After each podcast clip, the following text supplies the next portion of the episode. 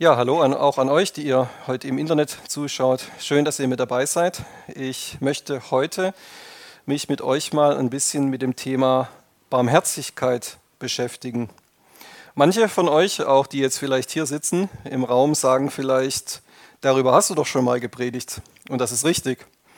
Wir hatten im Jahr 2021 Barmherzigkeit in der Jahreslosung. Wisst ihr noch, was wir da für eine Jahreslosung hatten? Das war Lukas 6, Vers 36 gewesen. Seid nun barmherzig, wie auch euer Vater barmherzig ist. Und darum hab, darüber habe ich am 3. Januar 2021 gepredigt. Und du findest diese Predigt auch hier auf unserem Kanal, wenn du suchst nach Barmherzigkeit praktisch. So heißt diese Predigt, die ich damals gehalten habe. Barmherzigkeit praktisch. Damals, als ich über diese Jahreslosung gesprochen habe, habe ich darüber gesprochen, was ist Barmherzigkeit überhaupt? Wie kannst du in deinem ganz normalen Leben ganz praktisch barmherzig sein? Also es ging sehr stark in dieser Predigt darum, wie wir Barmherzigkeit zu den Menschen um uns herum transportieren, wie wir Barmherzigkeit weitergeben können. Und heute soll es aber mal um einen anderen Aspekt von Barmherzigkeit gehen, und zwar um die Barmherzigkeit, die Gott uns erwiesen hat und was das für uns ganz konkret bedeutet. Also die Barmherzigkeit, die Gott uns erwiesen hat. Warum brauchen wir eigentlich das Erbarmen Gottes? Habt ihr euch das schon mal gefragt? Warum brauchen wir das Erbarmen Gottes? Ganz einfach, weil wir in einer Welt ohne Gott leben. Wir sind auch in eine Welt ohne Gott hineingeboren worden. Und Adam und Eva haben sich ja im Sündenfall dazu entschlossen, Gott nicht zu gehorchen, ihren eigenen Weg zu gehen. Und das war eben der Sündenfall. Und seither ist der Mensch getrennt von Gott. Und Seither ist der Mensch regelrecht dazu verdammt, seinen eigenen Weg gehen zu müssen. Das war damals zwar eine Entscheidung, die der Mensch getroffen hat, aber eigentlich ist es so, dass seither hat er zwar in Anführungszeichen einen freien Willen, aber trotzdem ist er seit diesem Sündenfall eigentlich verdammt dazu, ohne Gott zu leben und seinen eigenen Weg gehen zu müssen, wenn er sich nicht von sich aus wieder Gott zuwendet. Das ist ein Fluch, der wirklich seither auch auf, auf den Menschen liegt, die ohne Gott leben. Sie sind dazu verdammt, dass sie ohne Gott leben müssen und dass sie ihren eigenen Weg gehen müssen. Und gleichzeitig hat dieser Sündenfall damals auch ganz krasse Auswirkungen gehabt auf die ganze Schöpfung. Nicht nur auf uns Menschen, sondern auch auf die Natur und auf die Tiere.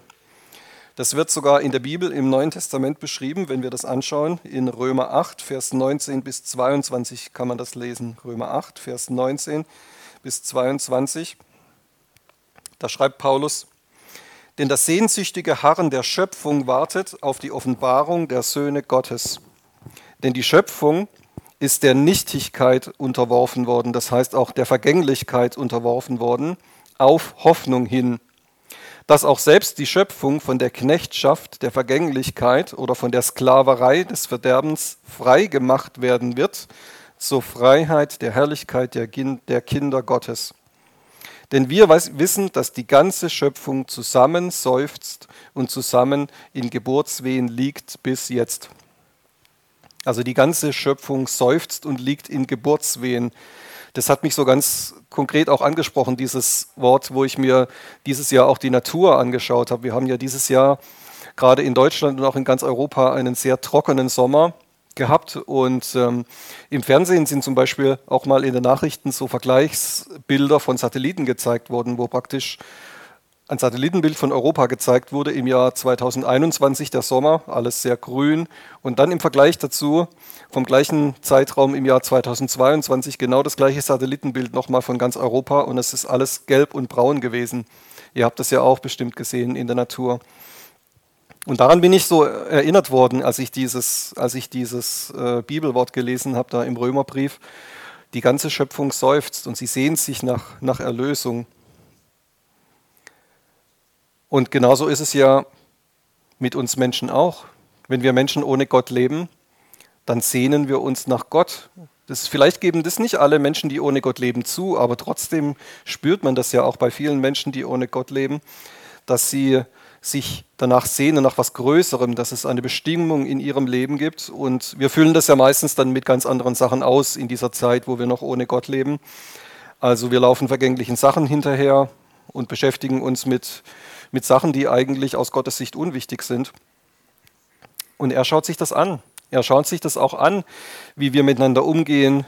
Unter uns Menschen gibt es Neid und Konkurrenz, da gibt es Mord und Totschlag, da gibt es Krieg und andere schlimme Dinge. Gott müsste eigentlich kein Erbarmen mit uns haben, aber er hat Erbarmen mit uns und er schaut sich das an, wie es uns geht. Er interessiert sich dafür, wie es uns geht. Sein Wesenszug ist Erbarmen. Er kann gar nicht anders. Er muss Erbarmen haben, das ist sein Wesen. Er ist der, Erbarmen, der erbarmende Gott. Er hat Erbarmen mit uns. Wenn du mit Gott lebst und wenn du dir manchmal auch vielleicht so die Menschen in deinem Umfeld anschaust, dann hast du vielleicht manchmal auch dieses Erbarmen. Tut es dir genauso leid vielleicht wie Gott, wenn du das siehst, wie sich Menschen quälen und abstrampeln nach Geld, nach Besitz, nach Macht und Einfluss, nur um 70 oder 80 einigermaßen glückliche Jahre hier auf der Welt zu verbringen. Die ganze Schöpfung seufzt und ächzt nach Erlösung. Das kann man wirklich auch bei Menschen manchmal sehr stark sehen. Gott hat Erbarmen mit uns. Er schaut sich das an. Er wendet sich uns zu, damit wir uns wieder ihm zuwenden können. Das finde ich so toll. Er wendet sich uns zu, damit wir uns wieder ihm zuwenden können, damit wir wieder versöhnt werden mit ihm. Wer ist denn das einzige Lebewesen auf dieser Welt, das direkt Gnade von Gott empfangen kann? Das sind wir Menschen. Das ist tatsächlich so. Die Natur und die Tiere, die können das nicht. Die können nicht von Gott Gnade und Barmherzigkeit empfangen und auch dann darauf reagieren und darauf eine Antwort geben. Aber wir Menschen, wir haben dieses Privileg. Wir können Gnade und Barmherzigkeit von Gott empfangen und können auch darauf reagieren und eine Antwort geben. Wir sind die Empfänger seiner Gnade. Wir sind die Empfänger seiner Barmherzigkeit. Und das Wichtigste, was Gott dafür gemacht hat, ist, er hat Jesus gesandt. Er hat Jesus gesandt. Und Paulus schreibt darüber in Titus 2, Vers 11 bis 12. Titus 2, Vers 11 bis 12. Denn die Gnade Gottes ist erschienen, heilbringend allen Menschen und unterweist uns, damit wir die Gottlosigkeit und die weltlichen Begierden verleugnen und besonnen und gerecht und gottesfürchtig leben in dem jetzigen Zeitlauf hier auf dieser Welt. Damit sagt er ganz klar, Gott hat uns nicht nur gerettet, damit wir später nach dem Ende unseres Lebens irgendwann bei ihm sein können, sondern das hat schon jetzt ganz klare und ganz deutlich sichtbare Auswirkungen auf unser Leben, jetzt hier auf dieser Welt. Wir sind nicht mehr dazu verdammt, allem hinterherzurennen, was diese Welt zu bieten hat, sondern wir dürfen uns nach dem ausstrecken, was ihm wichtig ist. Das ist so eine tolle Sache, dass es schon jetzt für diese Zeit hier auf der Erde gilt. Wir sind nicht mehr dazu verdammt, so leben zu müssen, wie wir ohne Gott gelebt haben, sondern wir können uns ausstrecken nach dem, was ihm wichtig ist. Und das zeigt eine Stelle aus Epheser 2, Vers 4 zeigt das ganz toll. In Epheser 2, Vers 4 schreibt Paulus, Gott aber, der reich ist an Barmherzigkeit, hat um seiner vielen Liebe willen, womit er uns geliebt hat, auch uns, die wir in den Vergehungen tot sind, mit dem Christus lebendig gemacht. Das ist wichtig, das so vorzulesen, weil in manchen Bibelübersetzungen steht da, die wir in den Vergehungen tot waren. Aber in Wirklichkeit steht an dieser Stelle, ich habe es heute Nachmittag extra nochmal nachgeguckt, auch im griechischen Neuen Testament, die wir in den Vergehungen tot Seiende sind. Also wir sind den Vergehungen tot in dem Moment, wo wir Jesus in unser Leben aufgenommen haben. Und wir sind mit Christus lebendig gemacht. Durch Gnade seid ihr gerettet. Er hat uns mit auferweckt und mitsitzen lassen in der Himmelswelt in Christus Jesus, damit er in den kommenden Zeitaltern dem überragenden Reichtum seiner Gnade in Güte an uns erweist in Christus Jesus. Dass Gott Jesus geschickt hat, war das die einzige Barmherzigkeit, die Gott uns erwiesen hat? Nein, natürlich nicht. Zwei Sachen sind dabei ganz wichtig. Also Barmherzigkeit ist nicht nur eine konkrete Sache, die Gott tut, sondern es ist sein Wesenszug. Das habe ich vorhin schon mal gesagt. Es ist wichtig, dass wir uns das einprägen. Barmherzigkeit ist nicht nur eine Sache, die Gott uns gegenüber praktiziert, sondern es ist sein Wesenszug. Das lesen wir zum Beispiel auch schon im Alten Testament, in Klagelieder 3, Vers 22 bis 23. Klagelieder 3, Vers 22 bis 23, die stammen ja von Jeremia und er schreibt da, Ja, die Gnadenerweise des Herrn sind nicht zu Ende. Sie sind es, dass es mit uns noch nicht zu Ende ist. Sein Erbarmen hört nicht auf. Es ist jeden Morgen neu. Groß ist deine Treue. Habe ich mir gedacht, das ist eine krasse Formulierung, ne? Eigentlich hätten wir es verdient, dass es mit uns schon längst zu Ende ist. Eigentlich jeder Mensch, auch der ohne Gott lebt, hätte schon längst verdient, dass es mit ihm zu Ende ist. Und Jeremia sagt, nein, es sind seine Gnadenerweise, es ist seine Güte und es ist seine Barmherzigkeit, die jeden Morgen neu ist, die immer da ist, 24 Stunden am Tag, sieben Tage die Woche. Diese Güte und diese Barmherzigkeit, die ist es, dass es mit uns noch nicht so ganz aus ist, sondern sein Erbarmen hört nicht auf. Es ist jeden Morgen neu.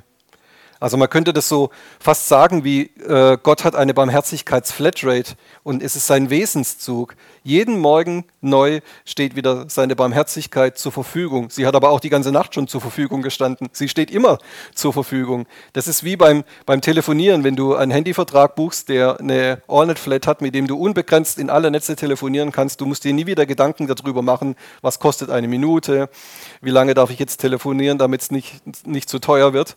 Und genauso ist es mit dieser Barmherzigkeitsflatrate. Wir dürfen sie die ganze Zeit in Anspruch nehmen. Wir müssen uns keine Gedanken über eine Begrenzung machen. Es gibt kein Limit, das wir vielleicht irgendwann erreichen und dann ist es aus mit der Barmherzigkeit, sondern seine Barmherzigkeit hat, keine, hat kein Ende, sie hört nie auf. Und die zweite Sache ist, es kommt manchmal vor, dass wir Menschen vergesslich sind. Ne? Und es kommt auch vor, dass wir uns schuldig fühlen. Deswegen ist es wichtig, dass wir uns immer auch daran erinnern, wenn wir vielleicht gerade mal wieder unbarmherzig mit uns selbst waren oder wenn wir unbarmherzig mit anderen Menschen waren, dass wir einfach in diesem Moment wieder diese Barmherzigkeitsflatrate Gottes anzapfen. Sie war die ganze Zeit schon da. Gott war die ganze Zeit schon barmherzig. Er ist die ganze Zeit barmherzig. Aber wir haben es vielleicht vergessen. Wir haben es nicht gecheckt, dass, es, dass das der Fall ist. Und dann können wir jederzeit wieder dahin kommen und sagen, ich zapfe das an ich komme wieder und ich, ich bediene mich bei dieser Barmherzigkeit, die Gott hat. Okay, vielleicht hast du wirklich gesündigt. Ja, das kommt vor. Vielleicht hast du wirklich was getan, was nicht gut ist, was in Ordnung ist und was Gott vielleicht auch nicht gefällt. Aber gerade in diesen, in diesen Zeiten ist es wichtig, dass du dich daran erinnerst und sagst, okay, ich habe es vermasselt, aber ich kehre wieder zurück zu dieser Barmherzigkeit Gottes und ich nehme sie in Anspruch. Das ist vor allem wichtig, wenn du vielleicht so diese Tendenz hast, auch dass du dich selber verdammst. Das gibt es ja manchmal, ne? dass man so denkt, oh, jetzt wollte ich wieder so ein guter Christ sein, jetzt habe ich es wieder vermasselt. Ich habe jemand angelogen, ich war böse zu jemand. Aber das ist wichtig, dass wir das wissen. Bleib nicht in diesem Loch sitzen, sondern komm wieder zurück. Kehre wieder zurück zu dieser Barmherzigkeit. Leg alles ab, was dich, was dich beschwert, diese Sünde, auch diese Gedanken, die du vielleicht über dich selber hast, lege das alles ab bei Gott und komm wieder an in dieser Barmherzigkeit. Gerade deswegen, weil uns das passieren kann, dass wir vergesslich sind oder dass wir uns auch schuldig fühlen, deswegen finde ich das so interessant, wie die Apostel das gemacht haben. Die Apostel hatten ja noch kein Internet im Neuen Testament, die hatten ja andere Kommunikationsmöglichkeiten als wir und die haben sich Briefe geschrieben. Viele von diesen Briefen finden wir auch im Neuen Testament, mit dem sie sich gegenseitig ermutigt haben. Da haben sie Lehre weitergegeben, das, da wurde das Wort Gottes weitergegeben. Und das finde ich so interessant, wenn man sich diese Briefe anschaut. Da gibt es ja immer am Anfang eine Begrüßung und am Ende meistens auch nochmal so ein Abschiedswort oder so ein Segensspruch. Und das ist ganz interessant, dass sie in diesen Begrüßungen oder in diesen Abschiedsworten auf die Barmherzigkeit hinweisen. Sie haben sich gegenseitig daran erinnert.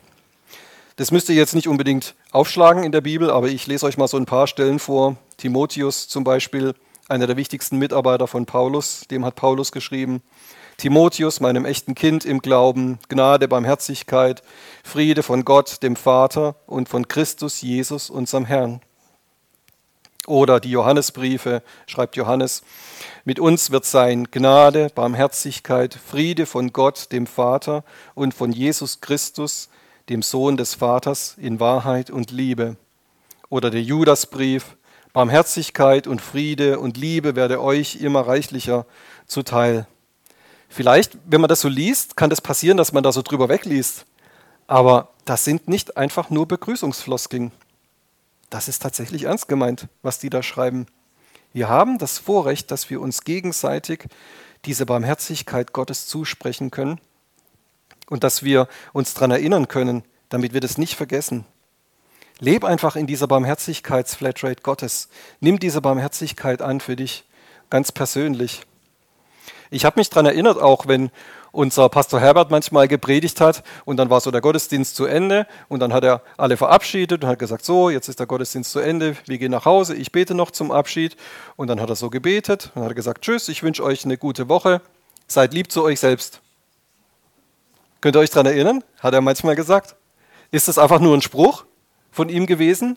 Nein, ich glaube es nicht. Das ist nicht einfach nur ein Spruch gewesen, sondern das hat er ernst gemeint. Er hat es tatsächlich ernst gemeint. Weil was meint er damit? Sei barmherzig zu dir selbst. Zapf einfach diese Barmherzigkeit Gottes an. Vergiss es nie, dass diese Möglichkeit besteht. Vor allem dann, wenn du selber vielleicht diese Tendenz hast, dass du dich selber nicht gut behandelst, dass du immer denkst, oh, jetzt habe ich es wieder vermasselt, jetzt ist Gott vielleicht böse auf mich und so. Kann ja passieren, dass wir wie in so einer Abwärtsspirale der Gedanken sind. Und dann dieser, dieser Satz, sei lieb zu dir selbst, erinnere dich daran, was Gott getan hat. Erinnere dich daran, was Jesus am Kreuz für dich getan hat. Zapf einfach diese Barmherzigkeit an und nimm sie für dich in Anspruch. Wie äußert sich Gottes Barmherzigkeit denn jetzt ganz praktisch? Manchmal denken wir vielleicht, Gott nimmt die Folgen der Sünde in unserem Leben weg, wenn wir zu ihm kommen. In vielen Bereichen ist das auch tatsächlich so. Alles, was es an Verletzungen in unserem Leben gibt, das möchte Gott in seiner Barmherzigkeit vollständig heilen und vollständig wegnehmen.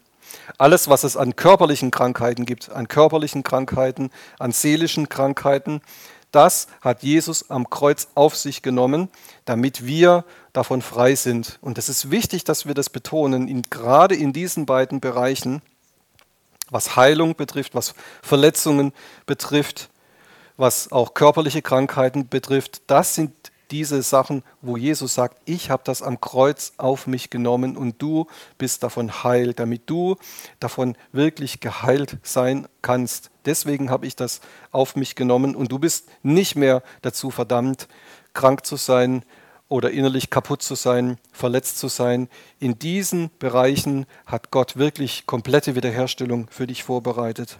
Es ist nicht vorgesehen, dass du mit Verletzungen oder mit Krankheiten weiterlebst. Gott will in diesen Bereichen eine komplette Wiederherstellung für dich. Andererseits gibt es aber vielleicht tatsächlich Bereiche in deinem Leben, wo dich die Folgen der Sünde, die Auswirkungen der Sünde ein ganzes Leben lang begleiten. Ich gebe euch mal zwei Beispiele, die vielleicht ein bisschen krass sind. Also vielleicht bist du in dieser Zeit, als du noch ohne Gott gelebt hast, völlig unmöglich Auto gefahren. Vielleicht bist du unmöglich gerast und hast Unfälle gebaut. Und vielleicht ist es tatsächlich mal passiert, dass in dieser Zeit du so gefahren bist, dass es einen Unfall gegeben hat und du hast einen Menschen tot gefahren. Und diese Person ist tatsächlich jetzt tot. Das zweite Beispiel. Vielleicht hast du in dieser Zeit, wo du noch ohne Gott gelebt hast, in ständig wechselnden Partnerschaften gelebt. Und vielleicht hast du aus dieser Zeit einen unehelichen Sohn oder eine uneheliche Tochter. Aber jetzt hast du Jesus aufgenommen, jetzt lebst du mit Gott. Können wir diese Erlebnisse rückgängig machen? Nein, das können wir nicht. Aber wie äußert sich jetzt Gottes Barmherzigkeit ganz konkret in diesen Bereichen unseres Lebens, in diesen Situationen? Zuerst zeigt sich die Barmherzigkeit Gottes darin, dass er dir vergibt, dass er sagt, ich habe diese Schuld, die du auf dich geladen hast, ich habe sie weggenommen. Jesus hat diese Schuld am Kreuz für dich getragen und darum musst du sie nicht mehr selbst tragen. Du bist erlöst davon, diese Schuld ständig weitertragen zu müssen. Und als zweites sagt er, ich habe die Scham weggenommen. Du hast dich so, so sehr geschämt für diese Vorkommnisse. Vielleicht hast du dich so sehr geschämt für das, was passiert ist in dieser Zeit, dass du dich irgendwo verkriechen wolltest. Und Gott sagt zu dir, ich habe diese Scham weggenommen. Du musst dich nicht mehr verkriechen. Für das, was passiert ist, du musst dich nicht mehr schämen. Und drittens sagt er, ich helfe dir dabei, mit den Konsequenzen zu leben. Meine Barmherzigkeit äußert sich in deinem Leben so stark, dass du die Konsequenzen deines damaligen Lebensstils nicht mehr als Nachteil erleben musst. Ich helfe dir nicht nur beim Tragen, sondern ich kann sogar bewirken, dass diese Situationen sich verwandeln in einen Segen, in etwas Gutes. Mit unseren menschlichen Gedanken können wir uns sowas vielleicht gar nicht ausdenken. Aber das bewirkt die Barmherzigkeit Gottes. Dass Gott sagt, ich komme rein in diese Sache. Du kannst es nicht rückgängig machen. Aber ich komme rein in diese Situation. Und da, dadurch wird diese Situation verändert. Du musst es nicht mehr alleine tragen. Und das ist was Fantastisches. Und deswegen ist es so wichtig, auch wenn wir Jesus aufnehmen, dass wir wirklich unser ganzes Leben vor ihm niederlegen und sagen, ich öffne dir die Tür für mein ganzes Leben, für alle Lebensbereiche, für alle Bereiche meines Lebens, wo ich mir gedacht habe, so, ja, das ist halt so. Ich habe resigniert. Das werde ich mein ganzes Leben lang tragen müssen. Das sind so Sätze, die wir vielleicht manchmal denken oder sagen. Ja, das ist halt so. Das muss ich jetzt halt mein ganzes Leben lang mit mir rumschleppen.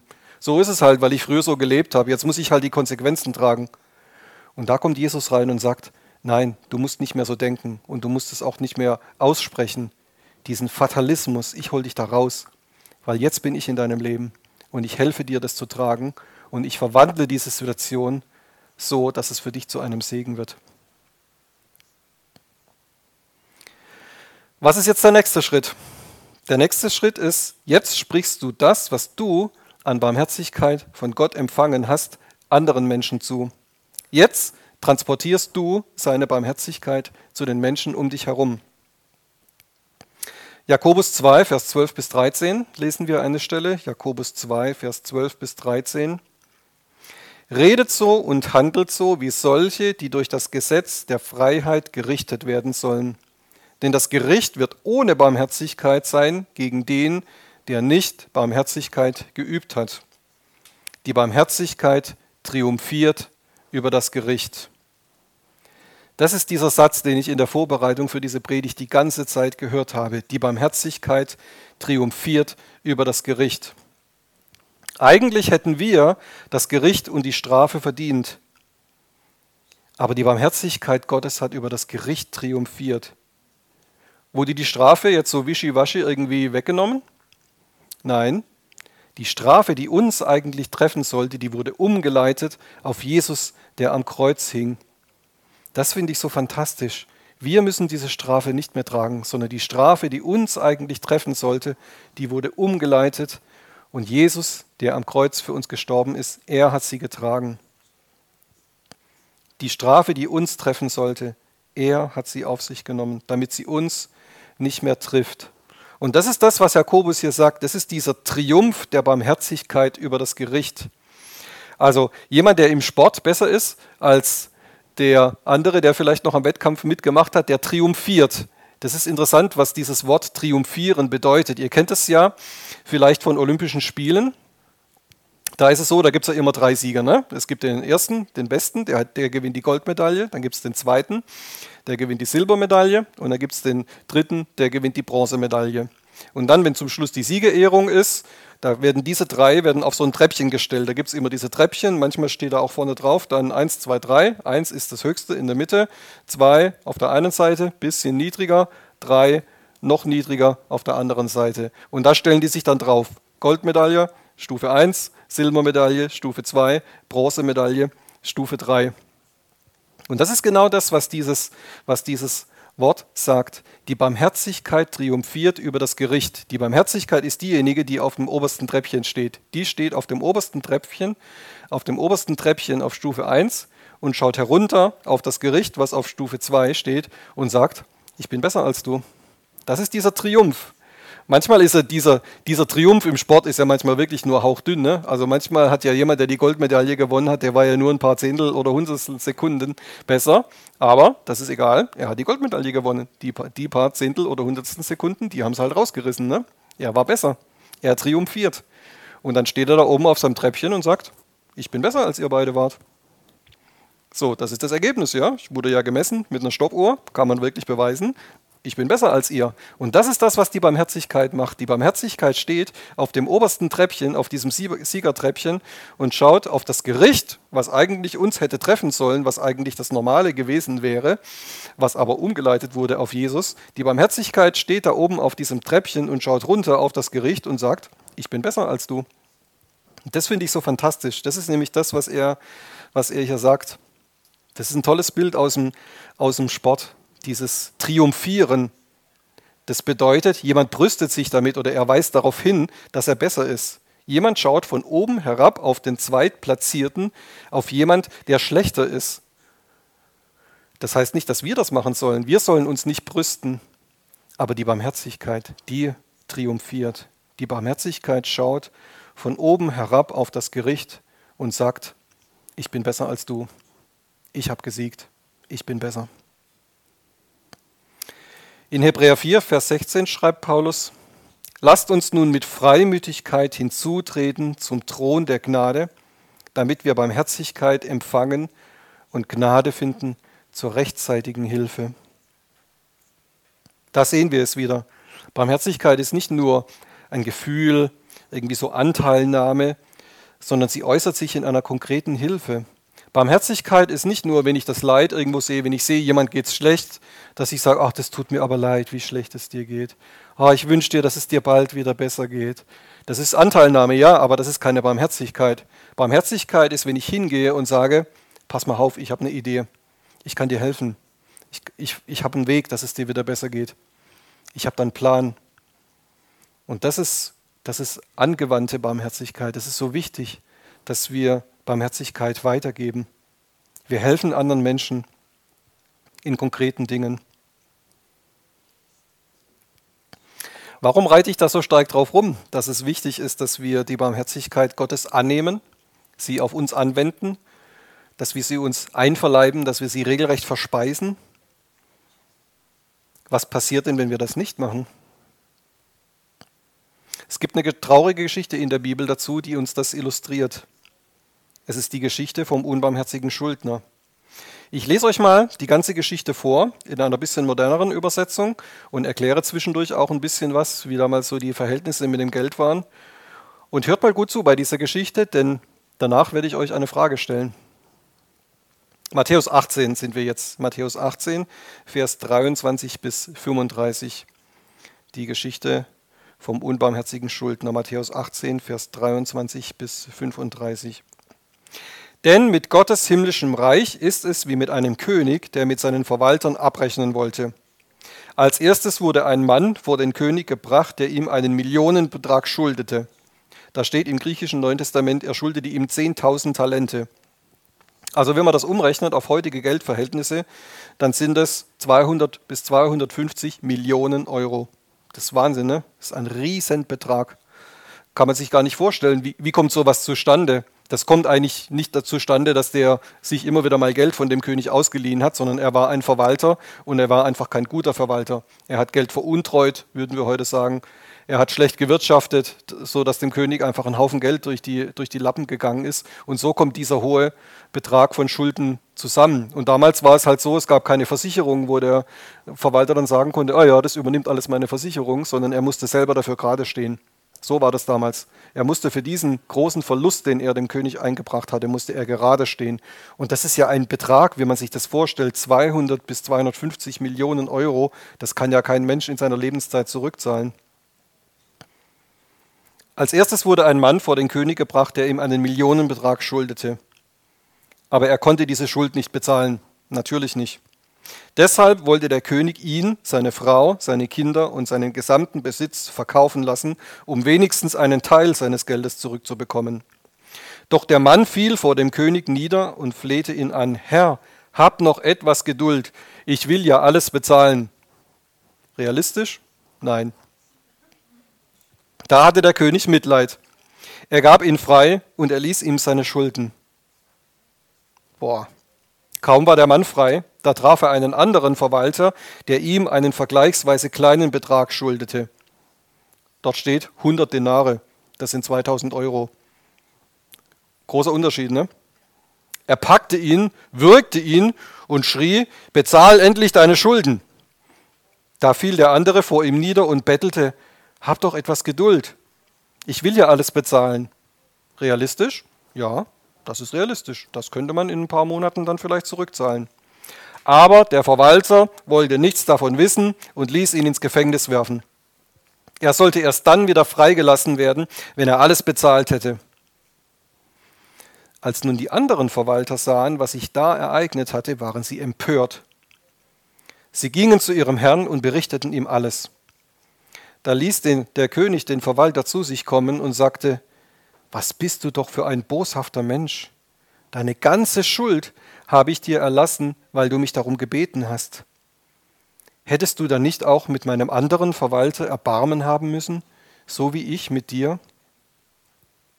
Zornig übergab der Herr ihn den Folterknechten. Sie sollten ihn erst dann wieder freilassen, wenn er alle seine Schulden zurückgezahlt hätte. Auf die gleiche Art wird mein Vater im Himmel jeden von euch behandeln, der seinem Bruder oder seiner Schwester nicht von ganzem Herzen vergibt. Krasse Geschichte, ne? Und jetzt kommt die Frage. Hat der Verwalter, der vom König 200 bis 250 Millionen Euro erlassen bekommen hat, Barmherzigkeit erlebt? Ja oder nein? Ja? Ja. Er hat Barmherzigkeit erlebt. Also, bei dieser großen Summe würden wir sagen, ja, das ist sicher eine ganz große Barmherzigkeit, die er vom König erfahren hat, dass, er, dass der König ihm dieses, diese Summe erlassen hat. 250 Millionen hätte er nie im Leben zurückbezahlen können. Aber was war meine Frage? Hat er Barmherzigkeit erlebt? Hat er diese Barmherzigkeit, die ihm gerade mit einem Wort 250 Millionen erlassen hat, hat er diese Barmherzigkeit wirklich in sich aufgenommen? Hat er sie wirklich verstanden? Hat er sie wirklich so verinnerlicht? Hat er sie wirklich so in sich aufgenommen und auf sich angewendet, dass es ihn verändert hat? Hat es ihn zu einem anderen Menschen gemacht? Nein. Und das ist nämlich die eigentliche Antwort auf die Frage, die ich dann geben würde. Wenn man genauer hinschaut, muss man tatsächlich sagen,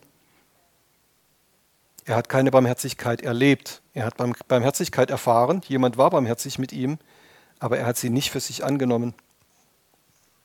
Er hat es nicht erlebt. Er ist ohne Veränderung weggegangen. Er hat seinen Schuldner, der ihm nur 2000 Euro schuldete, am Kragen gepackt, hat ihn geschüttelt, hat sein Geld gefordert und hat ihn sogar ins Gefängnis werfen lassen. Er hat sich tatsächlich so verhalten, wie wenn er selbst diese Barmherzigkeit vom König nie erfahren hätte wie wenn er selbst diese ganze Befreiung nicht erlebt hätte. So hat er sich verhalten. Und mich macht es total traurig in dieser Geschichte, das zu sehen, dass er diese Barmherzigkeit nicht erlebt hat. Und genauso traurig macht es mich auch heute, Menschen zu sehen, die alles über Jesus wissen, die immer sagen würden, Jesus ist für mich am Kreuz gestorben, er hat alles bezahlt, aber in Wirklichkeit sieht man in ihrem Leben überhaupt keine Auswirkung davon. In Wirklichkeit sieht man, dass sie es nicht auf sich angewandt haben. Man sieht, dass sie es nicht verinnerlicht haben, dass sie es nicht erlebt haben. Und woran sieht man das? Man sieht es daran, wie sie sich selbst und wie sie andere behandeln. Das ist die Essenz von der Geschichte.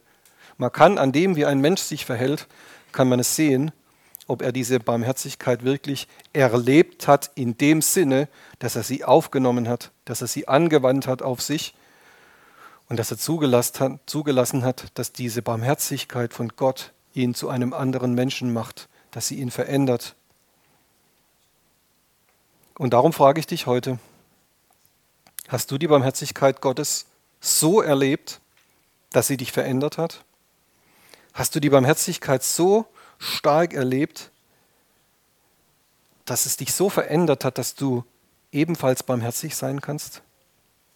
Oder pflegst du, obwohl Gott mit dir Barmherzigkeit war, immer noch deine offenen Rechnungen, die du mit Menschen hast und die du mit dir selbst hast? Weißt du, wenn du die Barmherzigkeit Gottes auf dich anwendest, dann hast du eine ganz tolle Möglichkeit, Du kannst diese ganzen offenen Rechnungen, die du noch mit Menschen hast oder die du noch mit, die du auch mit dir selber vielleicht hast, die kannst du an Jesus abgeben. Was sind offene Rechnungen, die man mit jemandem hat? Gibt es ja manchmal, dass man so sagt, so, mit dem habe ich aber noch ein Hühnchen zu rupfen. Der ist mir noch was schuldig. Da geht es nicht um Geld. Der hat mich so schlecht behandelt damals. Der war so böse zu mir. Der hat mich nicht gegrüßt beim letzten Mal, wo ich ihn gesehen habe. Der ist an mir vorbeigegangen und hat mich nicht mal angeguckt. Der hat mir so ein Leid zugefügt. Ich habe gedacht, der, der müsste mir eigentlich helfen, aber der hat es nicht gemacht. Und weißt du, was dann passiert? Dann wächst in dir so eine Wurzel der Bitterkeit, weil du Unvergebenheit in dir herumträgst. Du hast diesem Menschen nicht vergeben. Okay, vielleicht ist er tatsächlich an dir schuldig geworden. Das ist möglich. Aber wir reden heute über deinen Part in dieser Geschichte. Es geht nicht darum, dass er eigentlich zu, zu dir kommen müsste und sich entschuldigen müsste für das, was er, get, was er getan hat. Das ist seine Sache, ja, das müsste er tatsächlich tun. Aber wir reden heute über deinen Part. Wir reden heute darüber, du hast so eine Barmherzigkeit von Gott erfahren. Er hat dir alles erlassen, weil Jesus am Kreuz alles für dich getragen hat. Und wie gehst du damit um? Wendest du das an auf dich selbst, dass es dich verändert und dass du mit anderen Menschen barmherzig sein kannst? Das ist so ein, dieses große Missverhältnis zwischen diesen Zahlen, dass der eine 250 Millionen und der andere 2000 Euro. Das ist krass, ne? Was deutet Jesus damit an? Unsere Schuld, die uns erlassen ist, könnte möglicherweise viel, viel, viel größer sein als das, was andere Menschen uns vielleicht schulden. Ich möchte da jetzt keine Einteilung machen. Ich bin nicht derjenige, der die, die Größe oder die Höhe von Schuld beurteilt. Das ist nicht meine Aufgabe. Aber deine Aufgabe ist es auch nicht. Deine Aufgabe ist es auch nicht sondern deine Aufgabe ist es, die Barmherzigkeit Gottes weiterzugeben und sie weiterzuleiten. Es soll nichts mehr zwischen uns stehen. Du kannst einfach zu Menschen hingehen und kannst sagen, ich vergebe dir alles, was zwischen uns steht, das soll ab jetzt nicht mehr zwischen uns stehen. Ich vergebe dir und ich bitte dich darum, mir zu vergeben. Ich habe alle Schuldscheine, die es zwischen uns beiden noch gibt, habe ich an Jesus abgegeben. Es soll nichts mehr geben, was zwischen uns steht. Ich rechne dir nichts mehr zu. Es gibt keine offene Rechnung mehr zwischen uns. Ich habe kein Hühnchen mehr zu rupfen mit dir. Du schuldest mir nichts mehr. Merkt ihr, was das, was das für eine Freiheit ist? Jetzt kommt ein interessanter Part in dieser Geschichte ganz am Ende. Er, er spricht nämlich dann vom Gefängnis, von den Folterknechten spricht er sogar. Und das gibt es heute noch genauso. Weil was ist das, was dir passiert, wenn du das nicht machst? Wenn du auf der einen Seite sagst, ja, die Barmherzigkeit Gottes, die nehme ich so gerne für mich an, der soll mir ruhig 250 Millionen erlassen, große Schuld, alles weg, hat Jesus für mich getragen, das war's, ich behalte alles für mich. Was ist das, was passiert in diesem Moment? Du wirst im Gefängnis landen und die Folterknechte werden sich an dich ranmachen. Aber was sind diese Folterknechte? Das sind diese die Auswirkungen von diesen offenen Rechnungen. Das ist das, was passiert, wenn du ständig rumläufst und alle Menschen anguckst, der schuldet mir noch was. Der war damals vor, vor so vielen Jahren, war der so böse zu mir. Der hat so viel, so viel Schlimmes hat die über mich gesagt. Und das ist das Gefängnis, in dem du selber drin sitzt. Du denkst vielleicht, der andere sitzt im Gefängnis, weil er dir nicht vergeben hat. Aber wie gesagt, heute Abend geht es nicht um den anderen, es geht um dich. Du sitzt im Gefängnis. Du bist derjenige, der ihm das zusprechen muss, damit du selber frei wirst. Ich habe heute Morgen auch, als ich diese Predigt in Michelstadt gehalten habe, habe ich so ein bisschen an das, an das Monopoly-Spiel gedacht. Das, ähm, ich habe das als Kind habe ich's, hab ich's gehasst, weil ich habe immer verloren. Ich konnte das nicht spielen. Ich war einfach immer zu lieb und so barmherzig. Ich konnte nicht die anderen irgendwie abzocken. Später habe ich es dann als Teenager mal ein bisschen gelernt, wie man das spielen muss, damit man das gewinnt. Aber wisst ihr, was, ich, was das für mich als Kind das Schönste war? Da kann man ja so, da läuft man ja da immer so im Kreis rum und da gibt es das Gefängnis. Ja? Da geht es um Geld und da gibt es auch das Gefängnis, natürlich, wenn man seine Schulden nicht bezahlen kann, ist ja klar. Aber dann gibt es diesen Ereignisstapel der da mitten auf dem Spielfeld liegt. Und manchmal kommt man auf dieses Ereignisfeld, wo man dann eine Karte ziehen darf. Und wisst ihr, was die fantastischste Karte in diesem ganzen Spiel ist? Das ist die Karte, wo drauf steht, du kommst aus dem Gefängnis frei. Ja, das war immer meine Lieblingskarte. Wenn du die hast, dann ist es nämlich auch nicht schlimm, wenn du aufs Gefängnis kommst. Kann ja passieren, du kommst im Verlauf des Spiels auf das Gefängnis, dann ziehst du die Karte hoch, haha, ich komme aus dem Gefängnis frei. Und das ist genau das, was Jesus mit dir gemacht hat und was er von dir verlangt, dass du es weitergibst. Er verlangt von dir, dass du diese Karte einsetzt. Er verlangt von dir, wenn es um andere Menschen geht, die an dir schuldig geworden sind, er verlangt, dass du diese Karte ziehst und dem anderen sagst, du kommst aus dem Gefängnis frei. Ich habe das erlebt, dass Jesus mich frei gemacht hat und deswegen entlasse ich dich aus deinen Schulden. Ich entlasse dich aus dem Gefängnis. Und was ist das Ergebnis davon? Das Ergebnis davon ist, du wirst selber frei sein. Du kommst selber aus dem Gefängnis frei. Du bist nicht mehr den Folterknechten unterworfen. Es wird sich radikal was ändern in deinem Leben. Möchtest du heute frei werden? Möchtest du Barmherzigkeit nicht nur haben, sondern erleben? Dann ist heute der Tag gekommen, wo du andere Menschen in die Freiheit führen kannst. Ja, das ist tatsächlich so. Du selber hast diese Freiheit erlebt. Wenn du Jesus in dein Leben aufgenommen hast, dann hast du diese Freiheit erlebt. Es gibt ein Lied, was wir haben, und da singen wir eine, äh, eine Zeile, die heißt, ähm, die Kraft, die Jesus vom Tod auferweckt hat, die lebt in uns. Und das ist so fantastisch. Diese Kraft, die Jesus vom Tod auferweckt hat, die Kraft, die das Grab überwand, die lebt in uns. Und dadurch, dass diese Kraft in uns lebt, nicht nur, dass diese Kraft in uns irgendwie angekommen ist und uns freigesetzt hat, sondern dass sie lebt in uns, dadurch kannst du diese Kraft auch freisetzen, dadurch kannst du diese Kraft auch anwenden, dadurch kannst du Leute aus dem Gefängnis entlassen und du wirst selber dadurch frei werden. Und ich möchte dir Mut machen, benutze diese Karte, zieh diese Karte, entlasse andere Menschen aus dem Gefängnis, weil du es erlebt hast. Angewandte Barmherzigkeit, der Triumph der Barmherzigkeit, die Barmherzigkeit, die auf dem Siegertreppchen ganz oben steht und runter guckt auf das Gericht und sagt, ich bin besser als du, ich habe gesiegt. Und das ist das, was deine Aufgabe ist, das zu tun, Barmherzigkeit praktisch weiterzugeben, dadurch, dass du andere Menschen aus dem Gefängnis entlässt. Amen.